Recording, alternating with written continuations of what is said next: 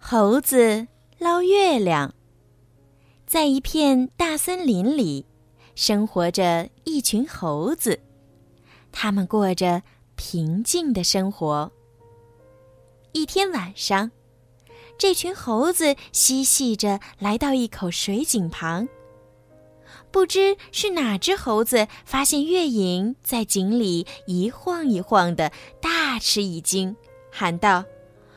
不好了，不好了！月亮掉到井里去了，大家快来看呐！一只小猴子听见了，说：“这有什么大惊小怪的？月亮有什么用？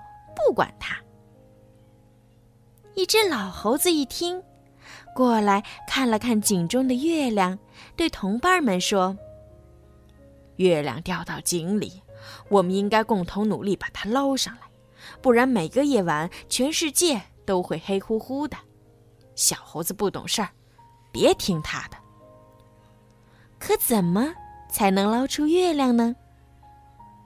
猴子们七嘴八舌，你一句我一句，都没想出好办法。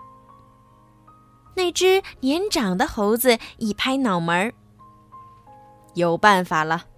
我攀在树枝上，你们拽住我的腿。”一个拽一个，就可以到水里把月亮捞出来了。于是，猴子们便一个拽着一个，连成了一长串儿。最下面的猴子摸到水面了，他用手一捞，坏了，月亮怎么碎了？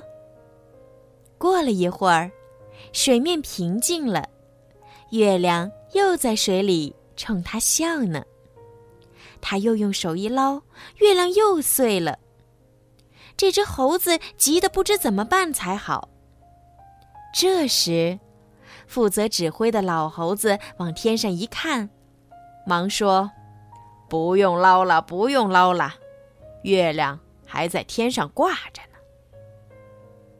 水中的月亮只是倒影而已，捞月亮是根本不可能成功的。”不要被眼前的幻象迷惑，坚持实事求是，用科学的眼光看待一切。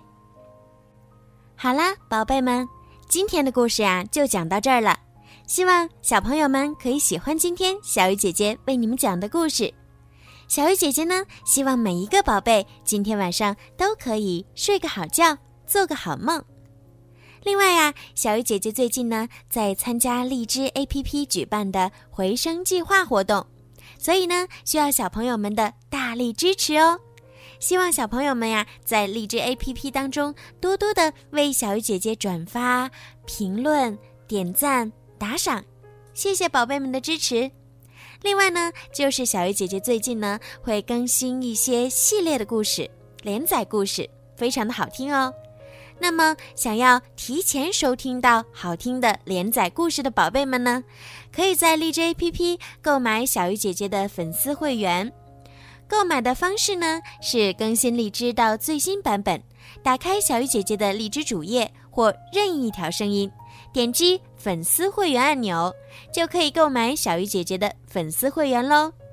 粉丝会员呢，除了可以提前收听到好听的连载故事之外呢，还会佩戴小鱼姐姐的专属粉丝名牌。